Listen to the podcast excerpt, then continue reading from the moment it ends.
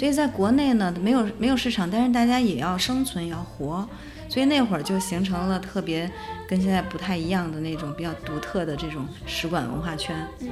对，所以你像呃艺术圈儿，也就是说美术圈儿。呃，什么音乐摇滚的，然后电影圈儿这些，我估计都是要跟使馆这些人都会跟他们有各种各样的交道，就是泡老外。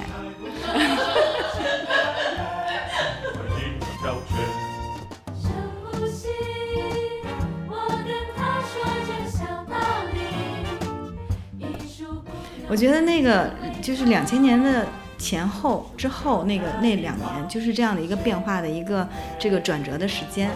就房地产开始起来，大家都纷纷开始买房。从那之后，大家就我们说发家地时代结束了，变成一个对泛望京时代。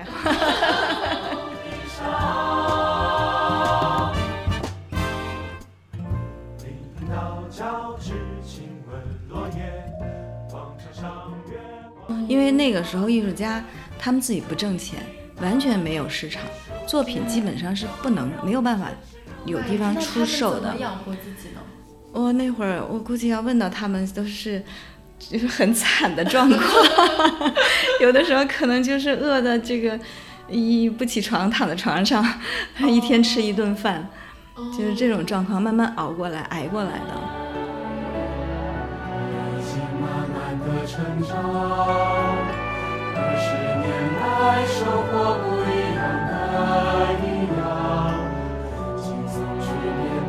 应该说，我们最早的展览可能是九二年、九三年左右去的西方。像那个时候得到西方的这种认可呢，我觉得其实一定程度上是西方人的一种误读，他们的一种误解。因为那个时候的背景是冷战刚刚结束。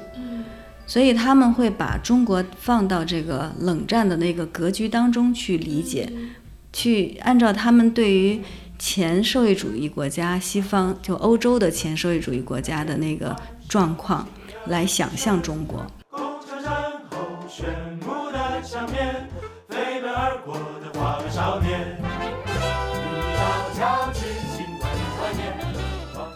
各位听众朋友，大家好，欢迎收听我们最新一期的《剩余价值》，我是傅诗野，我是张之琪。那今天呢，我们非常荣幸，呃，应该是《剩余价值》开播以来第一次请到了一位艺术领域的嘉宾，是对一位重磅嘉宾，呃，是那个唐鑫，他是泰康保险集团艺术品收藏部的负责人，也是泰康空间的总监和策展人，一个非常长的 title。唐鑫姐，要不要跟听众打个招呼？呃，听众朋友们，大家好，我是唐鑫。呃，圈子里大家都管我叫唐鑫姐，所以从名字上应该能听出来我是个老人了。唐鑫姐在艺术行业里是一个非常资深的对对对，其实资深，然后同时其实也算是比较低调的。是的，对对对。然后我想先说一下我们为什么要今天要做这期节目，就是 对，就是之前知琪和我做记者的时候也接触过很多这个艺术相关的空间和机构，然后泰康算是我们的一个老朋友吧。然后就我觉得泰康的展览其实一直都是质量非常高的展览，并且它是就是和社会的现实结合的比较密切。对对对对。然后它的切口就就它探索的东西其实会比较学术一点，就是感会感觉和现在当下的一些空间和机构的。这个整个风格和取向不太一样，所以在当时就因为我和志奇其实都算是有学术背景嘛，就会觉得泰康是一个很对路的这样一个空间，所以之后就会有更加密切的联系。那今天像我刚刚说的，就是我们剩余价值其实算是第一期正式的做这个艺术行业的节目。然后我们之前其实也有想过策划一期，我们要不要做一个策展人的九九六或者什么？对，因为我们之前做媒体人九九六，然后就有很多艺术行业的朋友听了之后就跟。我们说，我们也很苦呀，能不能做一期这个艺术从业者的九九六？对，是的，是的。然后我们就萌生了这个想法，刚好有一个契机，请到唐鑫姐来。其实唐鑫姐也是一个资深的策展人，并且其实最早的时候是从独立策展人，然后现在到了机构里面去。所以我们之后也可以聊一些这些问题。然后我们剩下还想聊的，比如说，呃，对于普通的大众来说，我们要怎么去理解和解读艺术，或者说我们要用一种什么样的方式去逛美术馆和逛机构？所以在今天的节目里面，大家。就可以这这些内容大家都是可以听到。不是也录了一个重点提要？对 对，给大家先提要一下，如果大家感兴趣的话，就请锁定剩余价值继续收听。我觉得唐欣姐要不要先给大家介绍一下泰康空间，就是您您所在的这个机构？嗯嗯，泰康空间吧，这个我们是一个非盈利的艺术机构。嗯。呃，成立的时间比较久了，零三年，所以到今年已经十六年了。所以零三年的时候呢，呃，它的就是怎么说？介绍一下这个概念哈。零三年国内基本上呢，呃，还艺术行业还是一个江湖，也是没有这现在我们所能看到的画廊啊、美术馆啊，还有基金会啊。这个工作室啊，就是各个一个生态当中各种各样的这种呃形态的机构或者个人，他的角色都是很全面了。现在，在那个时候基本上就是荒芜一片。大家能知道的艺术行业里面就是艺术家、批评家，然后其他的呃有耳闻的是因为知道西方有，比方说画廊啊、美术馆呀，还有基金会啊，但我们在那个时候基本上都没有。尤其是这种非盈利性质的，那应该说民营的这种，在那个时候大家能听说的这种艺术机构，应该可能就是呃我们呃官方的这种美术馆是吧？艺术中心像这样的大家都知道，但是民间自己来做美术馆，大家都是基本上没有。那我们最早的美术馆可能是今日，他们比我们早一点，可能早一年。那到零三年呢，我们是在泰康人寿的内部。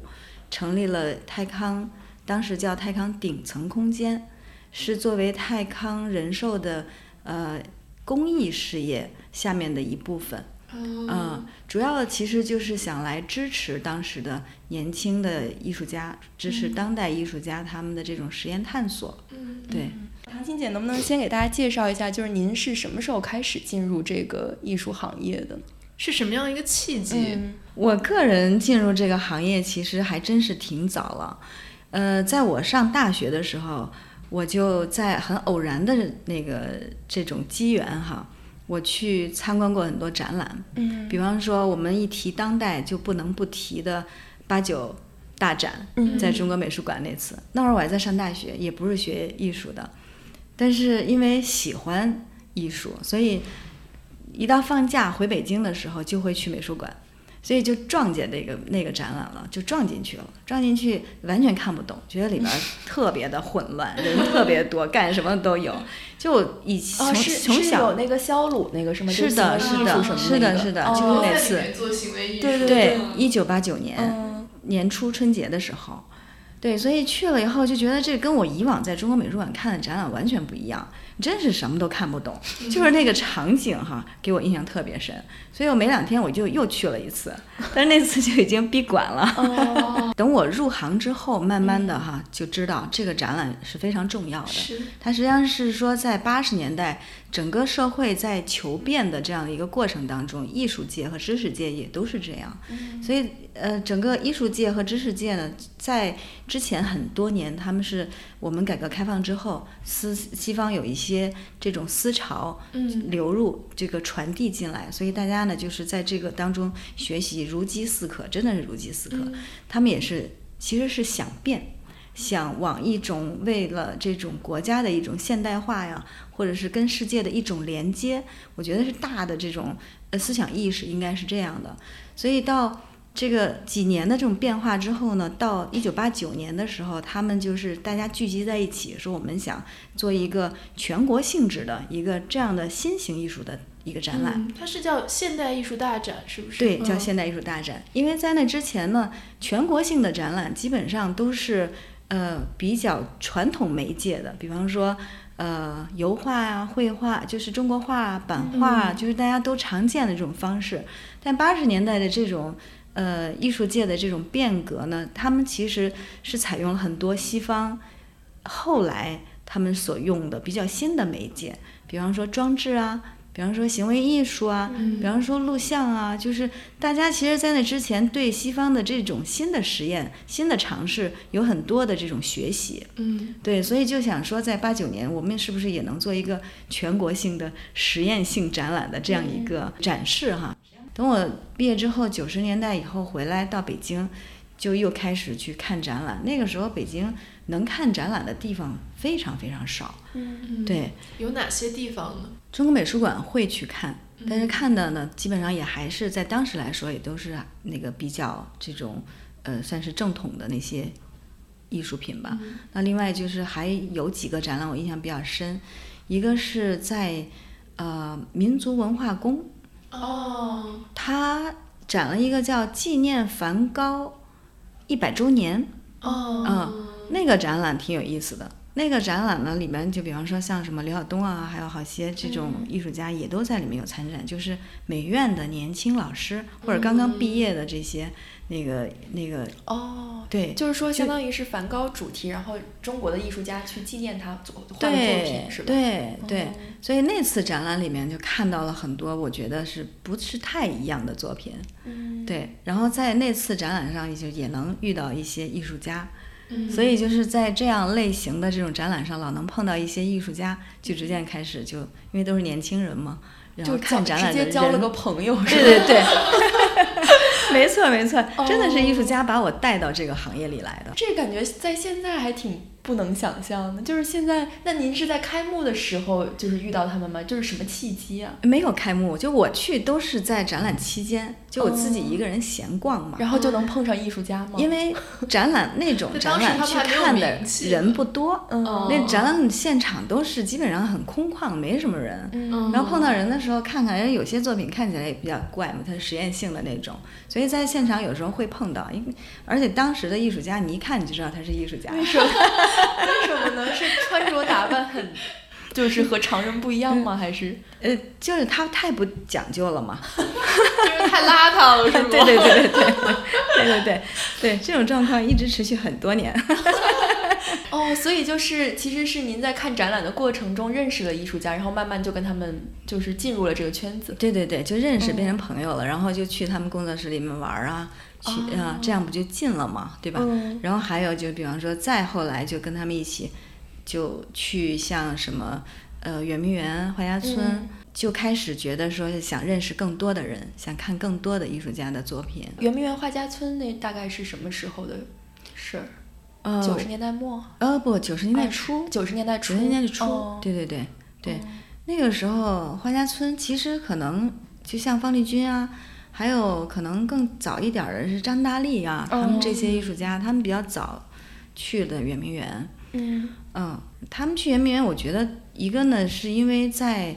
在九十年代初期这段时期哈，就是因为我们还是跟改革开放也有关系，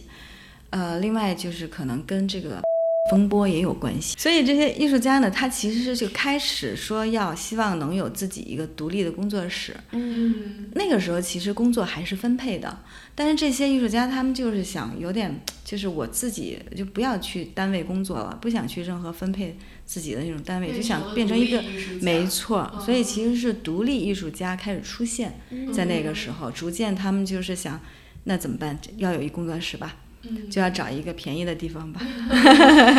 艺术家工作室永远要找便宜的地方，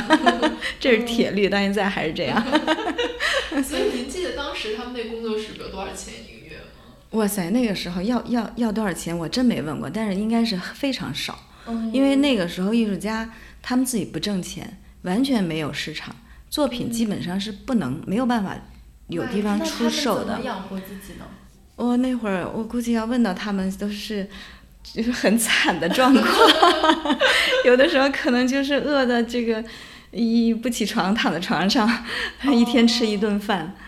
就是这种状况慢慢熬过来、挨过来的。但我觉得是就是一种理想，嗯，对支撑吧，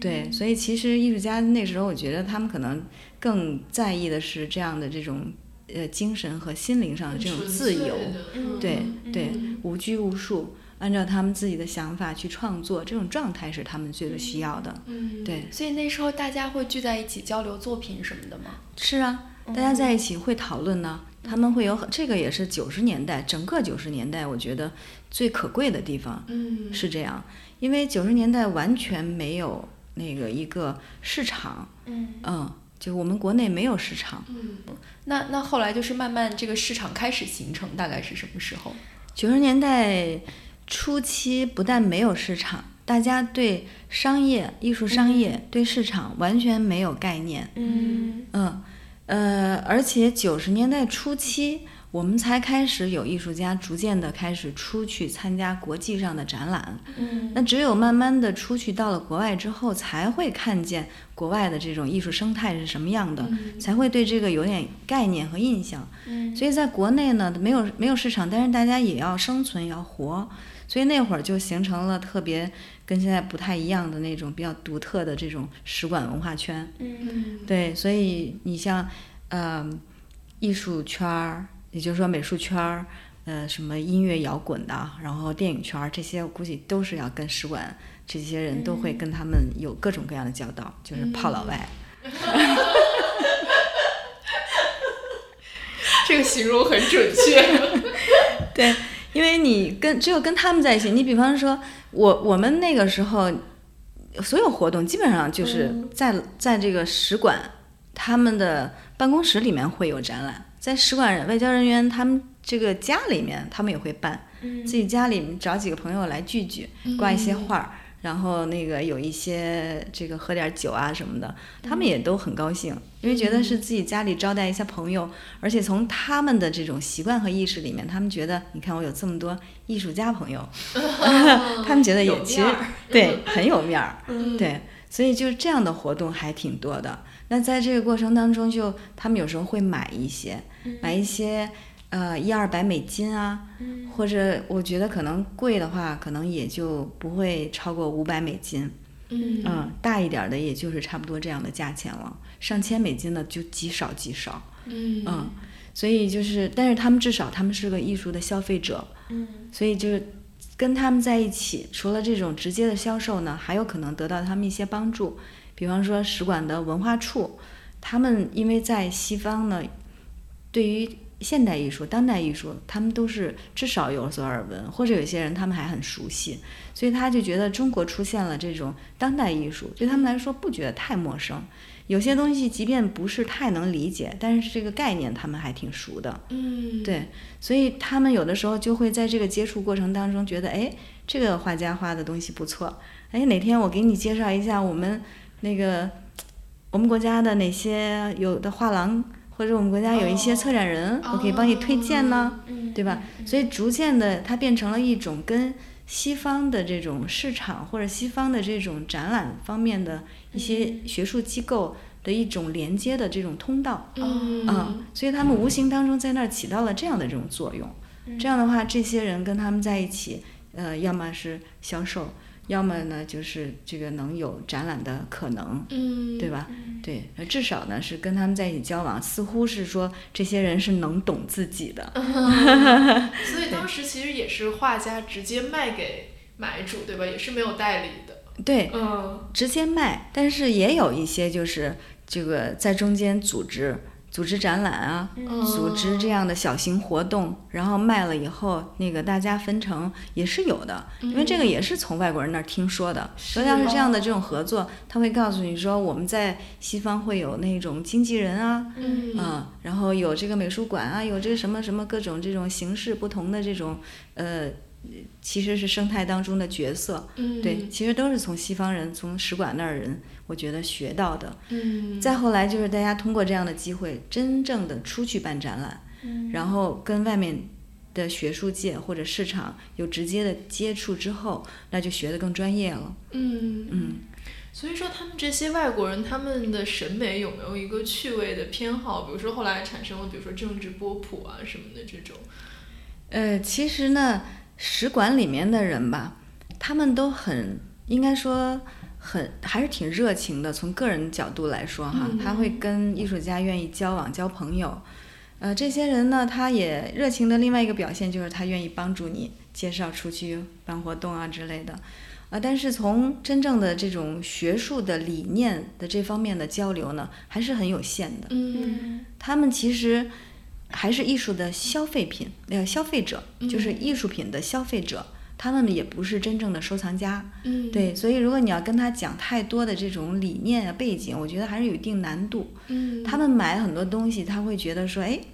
这是一张国画但是画的呢是这个不是传统国画，嗯是现代的，跟过去传统国画、人文绘画他们也不太看得懂，他会觉得哪儿都有。但是他们看到的是一些当代艺术家画的小型的这种小水墨，他觉得哎里边儿怪怪的，很好玩儿。或者还有一些人呢画的很精致，他是当代的，但是又有一些中国传统元素，嗯他肯他觉得这个东西是他认为的中国当代的东西，他放在家里面纯粹就是家里面的一种美化和装饰。嗯，所以还是给自己的居室增添一点异域风情。对，没错没错是的，嗯是的，嗯所以说他们这个审美偏好还是说，就是要有一点中国的元素，但是又不要那么传统，是差不多是这样吗。也不完全，有的哦这是一类，还有一类就是纯传统、纯民间的，他们也特别喜欢。哦你比方说那种呃民间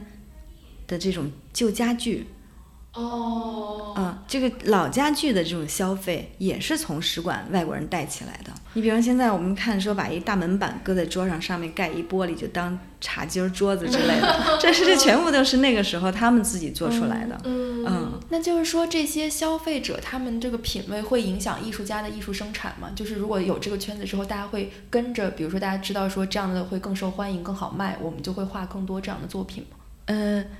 少嗯也有，不能说没有，但是这些人他们选了，他们还是愿意选说艺术家原创，而且毕竟他们在京的这才几个外国人，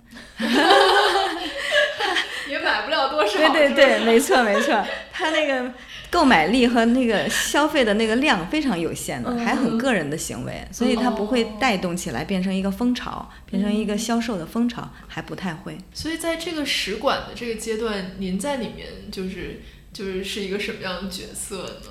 我就是那个组织者，所以你有组织过一些什么样的？就是基本上是在商社、嗯在使馆或者是在这种外交官的家里这样的这种活动都有。但是我组织的活动呢，基本上还都是当代艺术家的作品。因为我我我其实也比较理想主义的，就觉得就是想希望能够帮助这些当代艺术家，因为我跟他们认识了交往了几年之后，对当代艺术家的很多的创作的一些想法，我自己非常认可。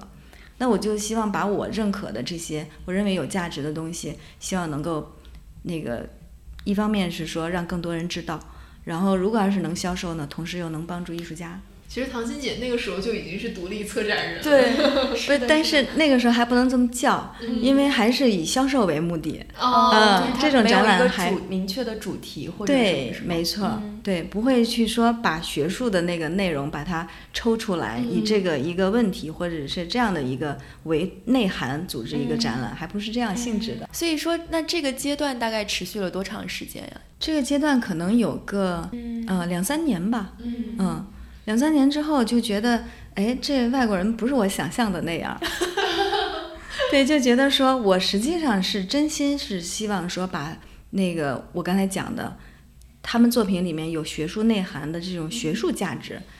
推出去。嗯所以后来发现，哦，使馆里面大部分的人，他们其实是消费者，嗯嗯，所以就觉得这个人群不是我的目标人群，就不再做了。嗯对，但是使馆里面其实也是有那个这个非常专业的这种收藏家，比方说乌利希克，嗯瑞士大使，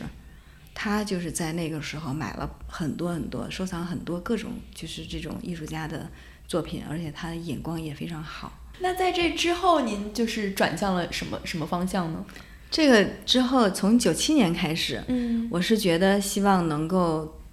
做学术展览了，嗯嗯，所以从那个时候，我从我自己开始，我希望这个转身吧，变成一个独立策展人。嗯所以我想问一下，您之前比如说在这个外交公寓做这些展览，其实您是一个兼职的状态吗？嗯，没有，哦，您就是全职做这个的。对我也已经变成自由职业者了。哦，那您是就是大学一毕业就开始这个状态吗？还是说啊，工作也没有，大学一毕业那会儿还是有那个单位分配，这个叫什么？这个分配的单位哈，这种分配的这种工作就相当于您跟艺术家一样，就是也不要这分配的工作了。后来啊对对就就变成了自由职业者，对对对对对。嗯。对对，所以当时做自由职业者是一个很有勇气的决定吗？呃，对我这种当时就比较幼稚的人来说，应该还就是觉得好像，嗯，没玩够，这样是特别尽兴、挺任性的，可以玩儿。因为那个时候实际上都不像现在，你想那个时候工资都很低的，虽然说呃有没有那个工资差别还是挺大的，但是就不像现在，你放弃一份工资，你放弃的意味着你这个生活有特别大的这种难处，对吧？所以毕竟我家在北京，嗯，对，所以就是你少赚一点或者少一点钱，那可能你活还不是有问题的，对吧？然后再加上对。所以其实是不是其实自由职业者反而比拿工资赚的更多呀？那个时候要要是总体上来说是这样的，就是你一年或者这两年那个算下来的话，挣的钱要比上班要要还是要多很多，因为不是太稳定是吧？那个钱时多时少。对对对，但是如果整数加起来，那不知道比他们多多少。对，因为虽然是那个价值不高，但卖的是美元。哦，是哦。哎，那当时比如说像美元这种直接交易的话，就是有有困难吗？是能直接兑换的吗？还是说需要有什么更复杂的手续啊？嗯，好像兑换不是什么难事儿吧？嗯嗯，对。那当时美元还很值钱。对，最高到十呢。九十年代的富豪。那就是您九七年就是想要转型去做学术展览之后，就是您是选择了一个机构吗？还是说，嗯，没有机构。对，那个时候创造一个机构。那个时候完全没有机构可以收留这些呃策展人啊，或者是批评家呀。就为什么我们那个时候开始，国内开始有叫独立策展人这样的这种呃这种说法哈？在之前呢，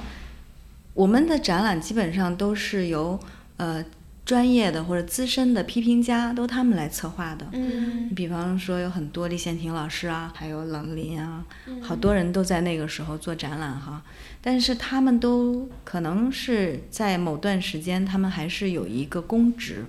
哦，嗯，他们都是批评家，对艺术家的作品的这种分析、判断、支持，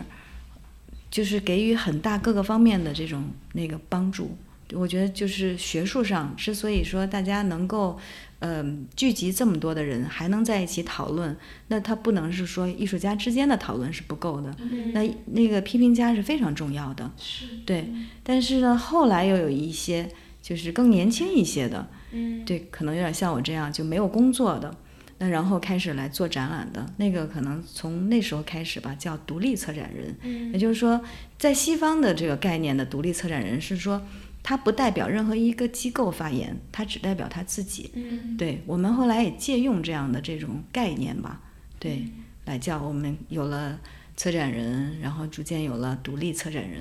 但我们那会儿说的这个独立策展人。其实可能就是像我这种没工作，应该叫自由职业策展人。那零三年您就成立了这个泰康空间吗？还是？对，是是这样。零三年前后，艺术界开始有一个比较大的这种变化。嗯，这个变化主要的还原因，我觉得还是因为经济变化。嗯，国内经济那个时候真的是越来越好。嗯，所以你看，我们大概，呃。可以，可以从花家地能看得到花家地的变化。你想，八八九八年左右开始，花家地开始有艺术家聚集过来，张小刚啊、曾浩啊，他们从那个时候开始进花家地。然后，他们当时选择花家地的原因是什么呀？刚开始，我觉得对艺术家、对画家来说，他们的这个初衷都很简单，就是便宜，是吗？就是要一个工作室，嗯，要一个画室，嗯，找到花家地呢。因为花家地的那个楼，它是基本上是个筒子楼，筒子楼里面你进去以后，把那个有一面墙是可以拆的，你跟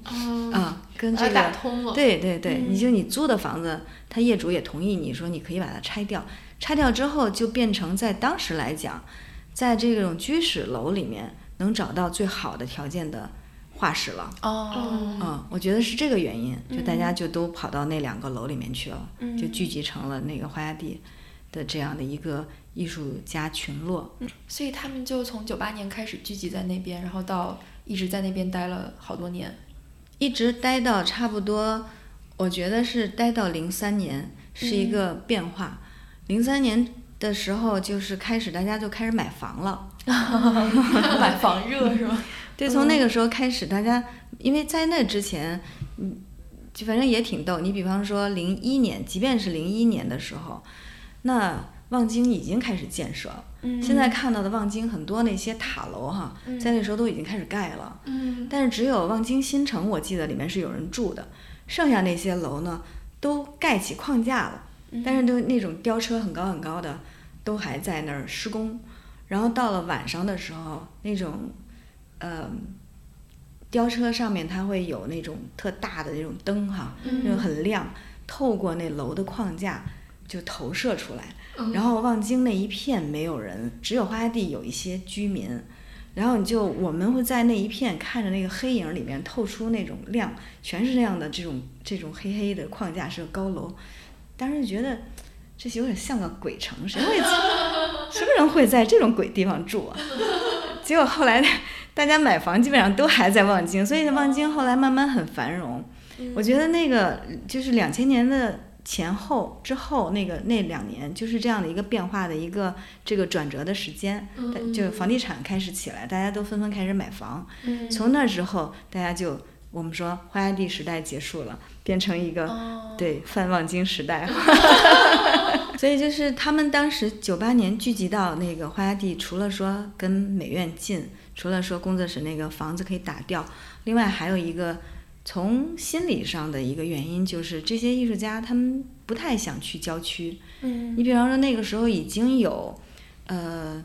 之前有圆明园画家村，圆明园画家村差不多到九五年之后，这个方军他们就又搬到。通县去了，就宋庄，所以慢慢的通县变成一个那个画家村，一直到今天还是那么越来很吸引很多人，很很很繁荣的一个地方。对，跟这些不太一样的呢，是是花家地这些人，他们不太愿意去郊区，希望能够在城市，能够还是参与这种城市的这种。变化能看到这个城市日日新月异哈，包括自己这种个人的这种消费，也希望能够在城市的环境当中生活在城市，对，所以花家地这个地方正好满足这个需要，他们这种需求，对，所以我觉得就是聚集在这样一个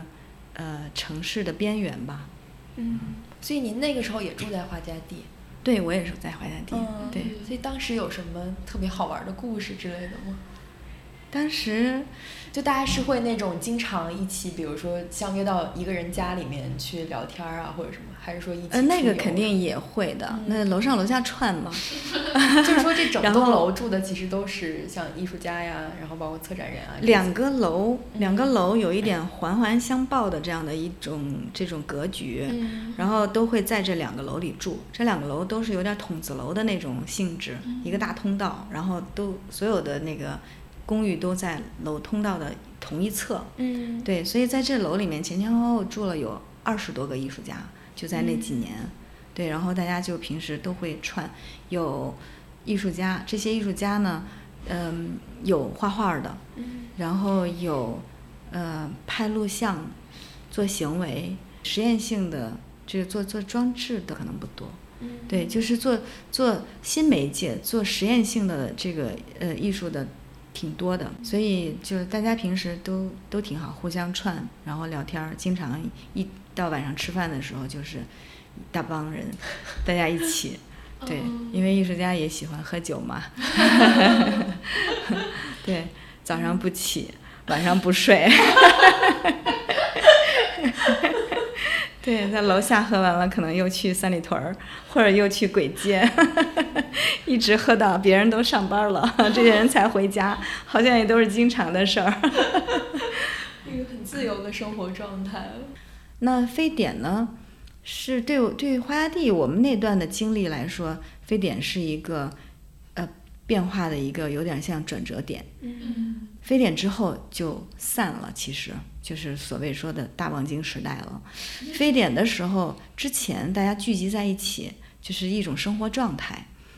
呃，但是到非典的那个时候，因为是不能聚集在一个封闭的环境里，它传染性太强了，而且那个时候相当的这种提起非典的那种恐恐怖、那种恐惧哈，恐惧感很强的。我们那个楼的楼下那个超市，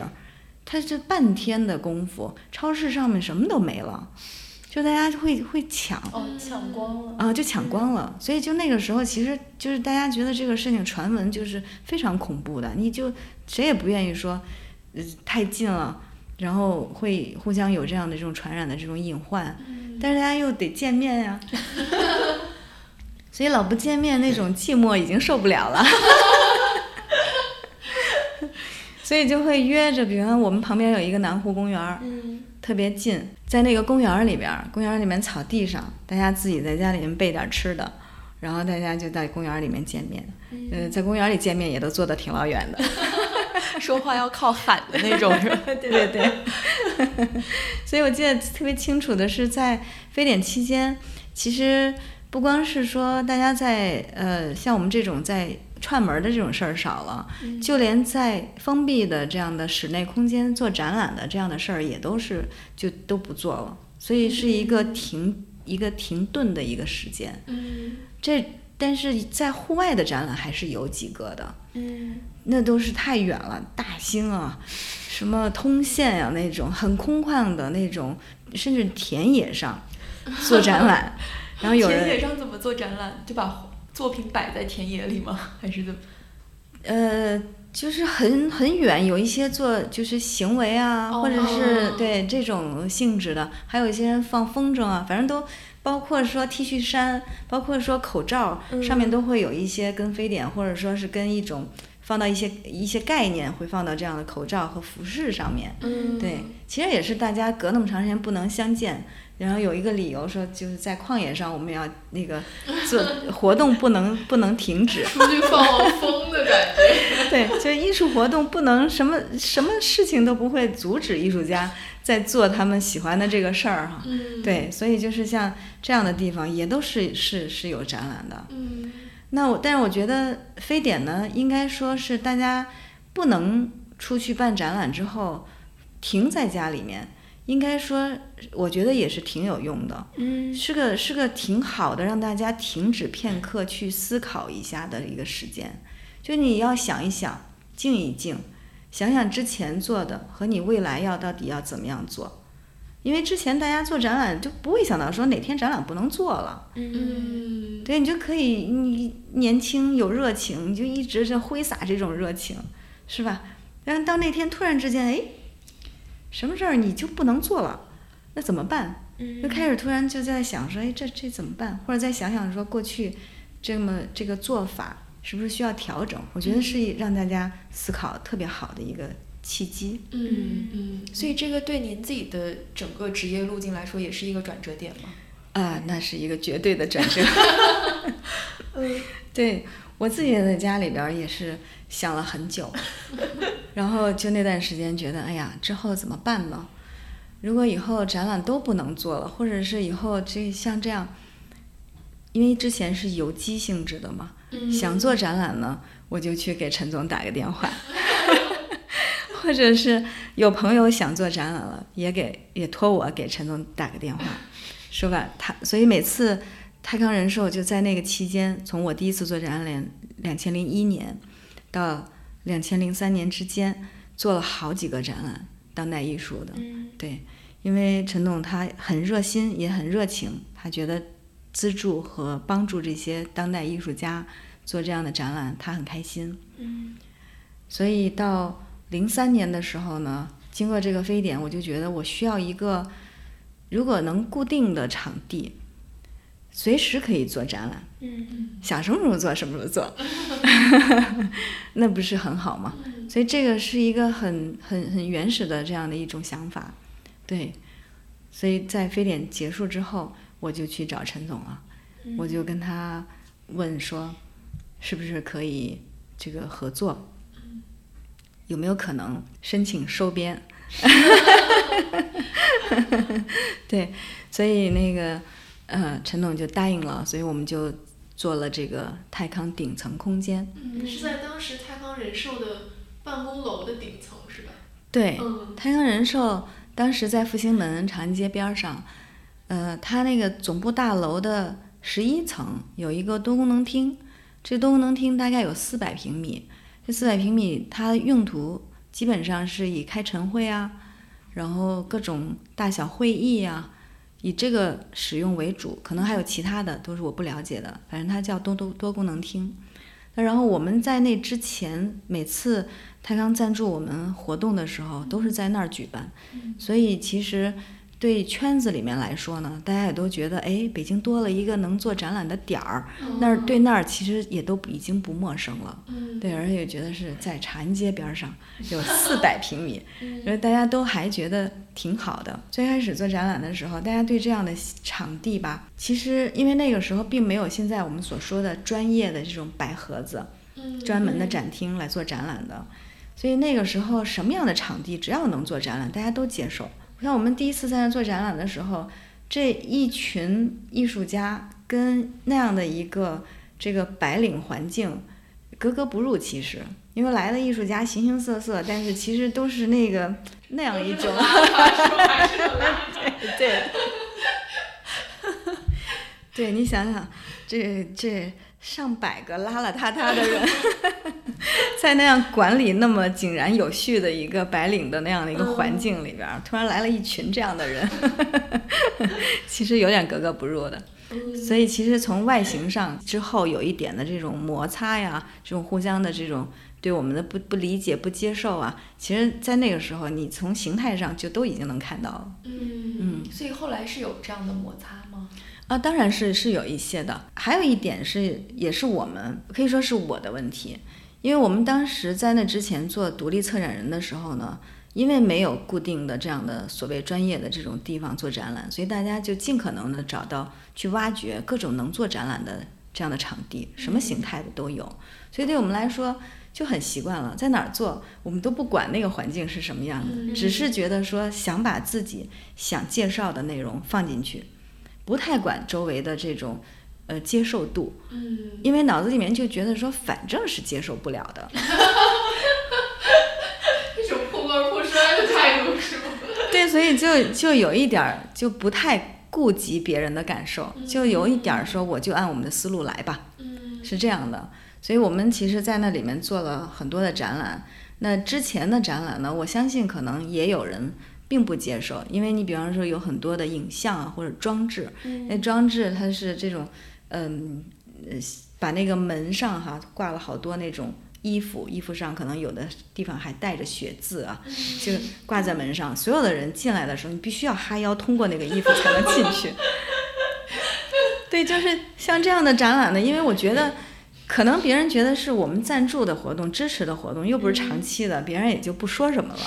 对，但是当我们变成一个公司的部门，然后做展览里边还是有别人极度不能接受的内容的时候，我觉得大家就开始忍不住了。嗯，就会有这种这个不开心，甚至是很不开心，甚至是愤怒，都会有。对。那所以后来这个是怎么协调的呢？是说您让步了吗？还是？嗯，这个其实最终还是因为大家对于董事长的信任，所以我们在一六年底的时候，我们就搬出去，搬到搬到七九八了。嗯，那其实到了零八年，就是整个经济都不太好的时候，七九八会受影响吗？七九八就是是影响很大，就是从表面上可以看到。嗯，表面上的这种看到就是零八年之前，那太热闹了，对，就天天都是各种各样的人，而且根本不是说像现在，你比方说星期四、星期六是开幕式比较多的时候，那个时候天天都有开幕式，而且你就开幕式看不过来，就请柬就天天都有很多请柬，你你就看吧，看不过来，各种开幕，包括说艺术杂志，在那个时候也是有很多新的艺术杂志。出现，所以其实还是相当繁荣的一个时间。但是到了那个经济危机零八年之后呢，这一切就是突然一个刹车，之后就变得非常的冷清，一段时间甚至是没有展览了。对，所以前后的这种反差极大。嗯，那这原因就是因为没有钱了，是吗？呃，经济的钱，这个受影响之后，呃，主要还是热钱的影响。嗯，比方说在零八年之前，因为艺术市场，这个当中国当代的这个艺术市场，差不多是从零四年开始有一点热气。嗯那个时候的热气是从海外华人开始的，嗯比方说港台，然后到新加坡，然后就是这种泛华人市场，华人开始关注这个当代艺术品，开始买东西。嗯然后很多像台湾的藏家，他们会自己跑到北京来去串工作室，直接去工作室里买东西。所以像这样的这种影响呢，慢慢的，它会影响到内地的这种，让大家知道哦，这个艺术品好像哎，尤其是所说这种当代艺术品是可以买可以卖的。嗯所以慢慢的，这个就开始这个热度越来越大，关注的人越来越多。嗯直到零六年的时候，在纽约那一场中国当代艺术的首场专场拍卖，那次就把这个这个热度提到了一个非常高的一个高度，因为大家觉得苏富比它是一个二百年的一个专业的老牌儿的拍卖行，他如果认可这个事儿，那这个事儿就是就是定局了。嗯。而且他那一场拍卖还很成功，嗯。所以从那儿之后，差不多是两年的时间，这个中国的这个当代艺术品的这个价格哈，基本上就是火箭式的上升。嗯嗯，那从卖几百万的，卖几千万的都有。对，所以在这样的一种这么火热的这种影响之下，很多的这种热钱就会聚集过来。嗯但是这个市场呢，艺术市场它还是就是整体上来说有一定的这种面积，就是不是那么小。虽然跟其他行业来比，整体艺术市场都不大，但是在这样不大的一个格局当中呢，当代的艺术品又在这个艺术市场当中，它又只是一个很小的一个份额，嗯所以它其实经不住热钱的。热钱哗一下全冲过来之后，那价格一下就上天了，嗯就是这样的一种变化。但是那种热钱是极其不冷静、不理智的，嗯他们会说啊，我看中哪个艺术家，我包你两年，这两年我给你几百万，给你多少多少钱，所以就是就是很多就莫名其妙的所有的东西，其实好像在那个时候都能卖，而且很多东西卖的价格都很高，嗯。对，然后还有很多各种各样的基金成立，说我要用两三年的时间，我做一个产品，然后或者这个这各种跟以以艺术品为一个媒介做，其实说做投资或者做金融这样的这种事儿太多了，这样的这种热钱被吸引过来之后，它就形成那个时候的那种繁荣。但是到零三年、零八年这个经济危机，我觉得最大的冲击是让这些热钱都停住了。停住之后呢，很多热钱它当时这样的消费，那是直接就被证明说这个你这样的这种行为是不对的，就是你你赚钱赚不了的，你这种判断是没有理由的，所以其实是伤了一大批人，也就出局了一大批人。嗯嗯，所以在零八年之后呢，呃，就是市场开始洗牌，然后逐渐的越变越理性，收藏家也越来越变得越理性。那我们国内的这个艺术行业，整个这个行业的不管是各种人，艺术家也好，策展人，还有画廊，所有的人在这几年的这么短的时间内，其实是说从突然之间面对商业来势汹汹的一个商业大潮，嗯把自己席卷进去了，但是马上他就退去了。之后呢，就开始觉得哦，这个商业实际上是真的是很恐怖，很厉害。然后在这个当中才理解什么叫商业。那呃，我觉得各方面大家都会有很多的经验积累。比方说，你要不要代理？你要不要跟画廊合作？画廊的这种角色和它所起到的作用，它分百分之五十的提成有没有道理？那画廊它到底应该做哪些工作，它才有理由拿这么多的钱？嗯对吧？那你如果是私人代理，你应该怎么样做？那我找画廊是不是我就是以销售为目的？画廊还能不能起到其他的作用？所以大家其实在这个过程当中，最终是花了巨大的学费，但是慢慢的就开始，所以零八年之后，慢慢的整个生态到底它应该是一个什么样的状况？它是一个合理的这个事情，在零八年之后慢慢就开始出现。就刚才唐欣姐其实也提到，就是说很长一段时间里面，中国当代艺术的消费者其实都是外国人哈，包括一些海外的华人啊这种。其实我现在也很想呃了解一个问题，就是到今天为止，就是比如中国当代艺术的呃市场也好，包括一种审美和评价的体系也好，是不是依然是一个非常西方中心的？现在应该说这个评价标准，我觉得还没建立起来。嗯，在建立的过程当中，嗯，呃，在九十年代初期。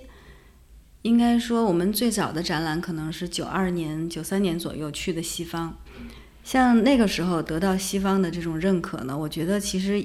一定程度上是西方人的一种误读，嗯，他们的一种误解。因为那个时候的背景是冷战刚刚结束，嗯，所以他们会把中国放到这个冷战的那个格局当中去理解，去按照他们对于。前社会主义国家，西方就欧洲的前社会主义国家的那个状况来想象中国，所以呢，他就会对于中国当时的当代艺术的有些作品里面的一些东西，他按照这样的一种思路去判断，那他理所当然的觉得他是能接受的，他觉得这个事儿应该是讲这个这些作品讲的是这回事儿，但实际上。作为生活在这儿的很多艺术家，他作品里面其实反映的，我觉得是有非常丰富和非常综合的一些内容。但是对艺术家来说呢，不管是谁，只要能接受，那其实艺术家也都还挺高兴的。所以那个时候就变成了说，西方人他来解释中国当代艺术，然后他来说谁是好的，谁不好，我请谁来，不请谁来。就变成了好像我认定谁不认不认可谁，嗯，就无形当中大家觉得标准是由他们建立的，但是因为我觉得是这样的误读，之所以说是误读呢，是因为说中国几十年在国内到底发生了什么事儿，他们就不在场，他们是不知道的，对，所以艺术家所反映的很多综合的或者是说更多细腻的那些内容和问题，他们是感觉不到的。这样，在这个一定的误读之后，再过一段时间，时间一长，他们就发现他们的解释其实也是有问题的，解释不下去了。因为后面的中国当代艺术这种发展没有按照他们想象的那样思路再往下走，这样就会知道你那卡壳了，对吧？对，所以在这种情况之下呢，那我们自己到底如何来解释我们的当代艺术？那我们说西方是误读，我们怎么看呢？就变成说，他那个如果不是标准，我们的标准是什么？嗯，对，所以其实这里面呢，就有，呃，需要更深层的来理解我们几十年国内的这种呃历史，国内的这种时代变化。对，在这样的这种语境当中，再去看这一波艺术家他们生存的环境背景带给他们什么样的这种。信息和营养，或者是这种元素创作元素，那他们才能创作出这样的这种作品，对吧？所以如果要是这样的话呢，需要深度解读和深度的去分析，那你才能最终来评价说这里面哪些是有道理的，还有哪些是这个，呃，就是言之有物的。哪些是不完全是说形式上我做起来看起来很当代，它就一定有价值的，对吧？所以这种情况下呢，它就变成一个，其实我是觉得说，真正我们学术研究要研究的是这些问题，但是它其实是极其复杂。那国内其实这几年呢，越来越多的学者开始深入的研究。带着一些问题意识在研究，研究这里面的问题，研究这里面的艺术家，研究他们的作品，研究它跟时代的关系。对，所以这样的这种工作其实是需要大量的这种时间和逐渐的这种积累，慢慢才能形成。所以我认为现在还在建设的这个过程当中，还没有形成这样的一个标准。这个呢，也是对现在的市场影响最大的。就是买东西的人在零八年之前，他跟风买，他至少知道说这个呃，那苏富比他们的标准是什么？他们买谁不卖谁不卖谁？他觉得市场给他一个标准。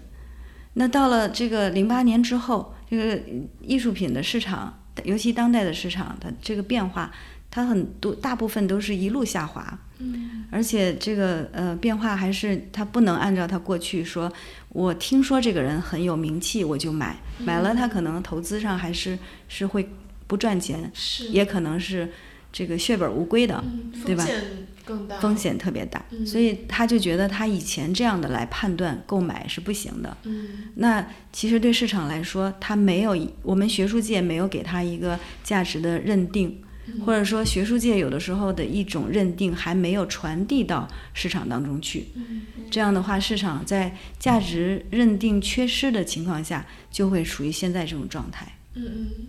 那比如说像西方，可能这个生态是，比如说一个艺术家他在他在某一个呃美术馆或者是博物馆办过展览，就相当于对他来说是一个呃学术上面的一个认定，然后这个背后可能会有一些。评论家呀，包括学者在后面背书这样一个情况，让它的市场价就会受到影响。那现在中国其实是有这样一个苗头吗？有这样一个取向吗？这个可能要靠整个的这个生态，要是这个群体整体的这种嗯，就是更加的专业化、学术化之后，我觉得才能形成。嗯、因为它形成的这个价值不是每一个人。或者某一个人或者某一个机构，他能决定的。嗯，即便是一个人或者一个机构，他提出来一个这种理论，或者说他提出来一个观点，我觉得是需要整体大家接受，之后它才变成一个公认的一个价值标准。它才有可能成为一个市场的一个依据吧。那其实我我们在一开头也说过，就是说泰康的展览其实是比较就相对于其他艺术机构的是比较与众不同的，然后可能会。甚至是比较另类一点，就是一般都是以一个社会议题切入，然后可能会做一个群展，而不是说对一个艺术家的这一种比较大型的展览。然后之前我和志琪也聊过这个问题，就是现在像北京、上海这样比较大的城市，其实很多机构和空间他们的展览都有一个网红化的趋势，比如说营造一种视觉奇观，或者说我即就是呃用一些非常大尺幅的这个作品来吸引大家注意力，然后大家就可以。来拍照，把这些照片抛到网上去，包括还有一些衍生品啊，对对对，嗯、就是很产业链，对，就是很好看的、很美的这样一些。那在这个，我就想知道，在这个大的环境下，泰康就是坚持的这个理念，会不会费力不讨好呢？就对于大众来说，嗯，我们做的这些，呃，大部分这么多年一直是费力不讨好。因为，因为是这样，就是呃，对中国国内来说吧。我们美术馆是非常年轻的，就这个群体。那观众走进美术馆这样的这种消费行为也是年轻的，所以在这个时候，大家其实是需要互相理解。所以其实我是觉得说，像一个美术馆，那为什么我们每年都有新的美术馆？但是每年可能都有新的美术馆，它就有关门的，有开有关。随时都会有这样变化，但是因为之前大家对美术馆存在很多的想象，觉得它是一个殿堂，很高级，然后做展览很高雅。那等他真的做了美术馆，发现他烧钱太多，然后运营各方面都不是他以前想象的，所以很多就再做不下去了。然后另外就是有很多对这个已经过了这个阶段，知道美术馆是烧钱的，他还是要坚持做美术馆的人来说呢，投入巨大。那他还是有需要能有一定的这种回收，我觉得这个都是很客观的这种需求，他要自我造血，要继续运营下去，所以就是形成现在，比方说做这种知名艺术家做大型展览，做网红展，那现在整个就它有一种网红经济，那在这个时候用这样的这种方式，我觉得都可以理解，也挺好的。这样用这样的这种方式，至少说让很多人我去打卡。我去到里面拍照片，但是你即便是这样的目的，你还是走进来了，你还是有这个机会看见了这样的作品。那可能你时时间多了，次数多了，你刚开始可能是没感觉，那个不知道为什么来，但是你接触多了，慢慢都会有感觉的。所以只要吸引大家来能看到，我觉得都有意义。对。那我们呢，是因为一个是说。我们所处的环境就是一个城乡结合部的一个 原生态的一个小村子，所 以我个人很喜欢这种原生态这种村落。但是对于观众来说呢，那个村子里面你去看展览，你并不能像去七九八一样，你同时可以逛街，同时可以会朋友吃饭，对吧？他那个地方都解决了，所以大家去可以逛一天就很舒服。你到我们村子里边吧，除了看完展览，你想去找个咖啡也不容易，你想去逛个商店也没有。对，所以我觉得从消费上来说，那个地方不像七九八那么吸引有吸引力。对，那所以这是一个环境。另外，从我们空间个个体来说呢，我们自己的空间不够大，我们整个可能有五百平米，那五百平米我们展厅也就才二百平米，二百平米的展厅，呃，跟七九八那些比较，或者北京其他更大的这种体量的机构来讲，我们的这个空间太小了，所以我们这个硬件没有办法吸引那些更著名的艺术家跟我们合作。嗯对，因为硬件其实不太，他们作品往往很大，或者是说要做展览，可能需要讨论的问题是需要一个大展览来支撑的，我们实现不了。我们不是不愿意给这样的知名艺术家做展览，我们其实这么多年的我们的研究，它没有形成展览，但是我们的研究对这些呃第一代的这些老艺术家，还有这个他们这些呃新的这种作品的变化，我们始终都在关注的。对。那我们只能这个因地制宜，用我们现有的这种条件，我们做我们能做的事儿，所以我们就做了一个这种定位的呃这种选择。那我们一个呢是说，我们坚支持年轻艺术家，已经是我们泰康的传统，所以我们依然继续做年轻艺术家他们实验性作品的这样的这种呃展示。实验性作品很难被大众直接接受。因为就打比方说，像医药，医药它有实验这个阶段的那种研究性的那种药品，它是不会到临床阶段的。嗯，到临床阶段都是它研发之后要经过很多的这种实验，最终觉得各方面都成熟了，才到临床。到临床也就相当于进入市场了。对吧？能被普遍的使用和接受了。艺术品其实也有这个过程，所以我们做实验性的作品的时候，它就相当于在研发阶段，在创新阶段，这样的东西它一定是离普遍市场是有距离的。对，所以有些人投资也是这样，他说啊，那个作品我看着挺好的，我觉得这个我我我能欣赏。那我那但是往往是说，如果他没有很多的这种看艺术的这种经验，他不是特资深的在这个圈里混的那种虫，他直接看他喜欢的那个，他能接受的东西买了，他要想做投资一定是不行的。嗯，而且往往是相反。就是这样的人，他想做投资，他看不懂的东西可能是未来有升值潜力的。给了这个看不懂的人一条出路，那以后就找自己看不懂的，然后投资就好了。那当然是看不懂的会很多，投资需谨慎。对，所以我们这样定位之后呢，就是一个是说我们支持年轻艺术家的实验探索，因为他们代表未来趋势。嗯，所以像我们。我们空间的平时的活动是以研究为主，我们研究一定要研究未来趋势的。另外一个方向就是说，像我刚才说，我们要给这个当代艺术，我们要自己去识别、认识它，我们也要自己去寻找它的价值到底在哪里。那这个过程当中，我们要研究我们的历史。所以，我们是一个面向未来，一个研究历史，这两个方向对市场来说都是吃力不讨好的。但是做研究是必须要按，就是要要这样做，要沉得住。所以我们这么多年，我们所做的展览都是面向学术界，对，没有完全真的针对公众。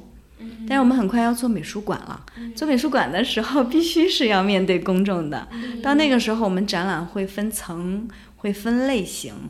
对研究性的，还有有些是这种普及的，或者说跟大家互动的各种不同形态的也都会有。嗯嗯，到那个时候，我们也希望我们也能做网红展。对，其实刚刚唐青姐也聊到说这个公。就是公众的这个问题啊，就我觉得在节目的最后，我们也可以帮我们的听众问一问，就是说，作为一个普通，比如说我是一个没有什么艺术素养，或者说没有经过专专业的艺术训练的人，就是我看这些展览，我要用一个什么样的角度去看它呢？怎么入门吧？就相当于是，嗯，还是说像您刚刚说的，其实看不看得懂也不重要，就大家先走进美术馆比较重要。对对对，我觉得看不看得懂完全不重要。因为看不看得懂，完全都是自己在给自己，就是自己给自己和那个艺术品之间做了一个关系的一个定义。嗯，它叫我看不懂。其实你，你。你你接触多了以后，慢慢的，你我觉得你你比方说一个人看见一个作品，他看不懂，但是他逐渐接触多了，至少他对颜色慢慢会更敏感。嗯，对于有些东西见多了，见怪不怪了。嗯，其实所说见怪不怪，都是说有一些信息逐渐被你接受了，只是说你不能把它全部信息都能够接接接受，对吧？所以它是有一个慢慢的这种信息传递的过程，你只要多看。你慢慢就会有很多感觉，有感觉了，就我觉得就可以了。慢慢你就会知道说啊，这种感觉的我喜欢，那种感觉的我就不喜欢，这就能分辨，能知道你喜欢什么样的。我觉得这就是特别好的开始，就是所谓的这种懂和不懂。那你不懂音乐，你不是一样听吗？对吧？那你就有时候懂不懂，它是按照一个想象当中一个很高的一个专业标准去规定自己，说我变成那样我才叫懂。但是实际上那样，它也是那个标准始终在变的。是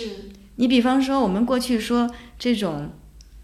比较传统的艺术品，它有一个这个既定的一个看的一个标准，可以专家给你讲你要这样看那样看。但是你当代的艺术品，可能很多并没有形成这样的这种如何看的一个标准，它就是开放的。嗯嗯，所以你即便是跟那个专业的。这种呃人士聊天，他也每个人聊的角度也不一样，嗯，对，所以我觉得这个完全应该不要去管这个事儿。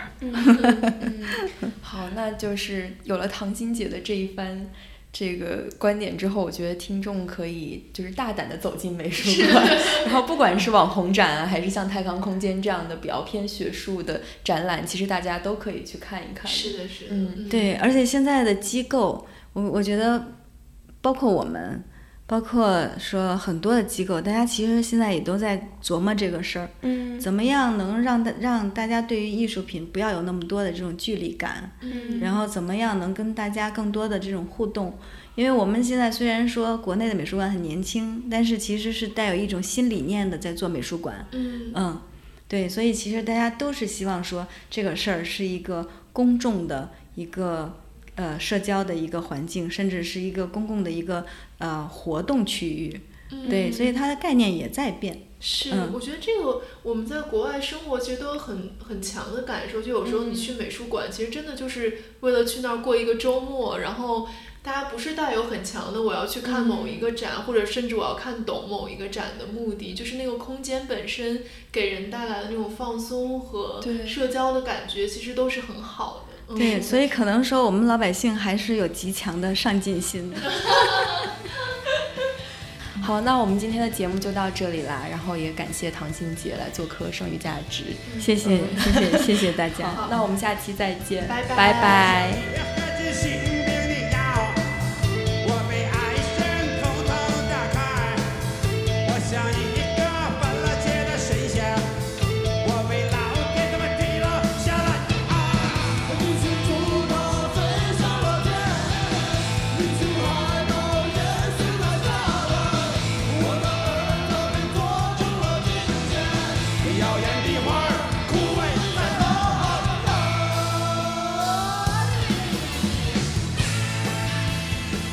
感谢大家收听，你可以在 Podcast 喜马拉雅上关注我们，也可以在微博上搜索我们，我们的微博是剩余价值 Surplus Value。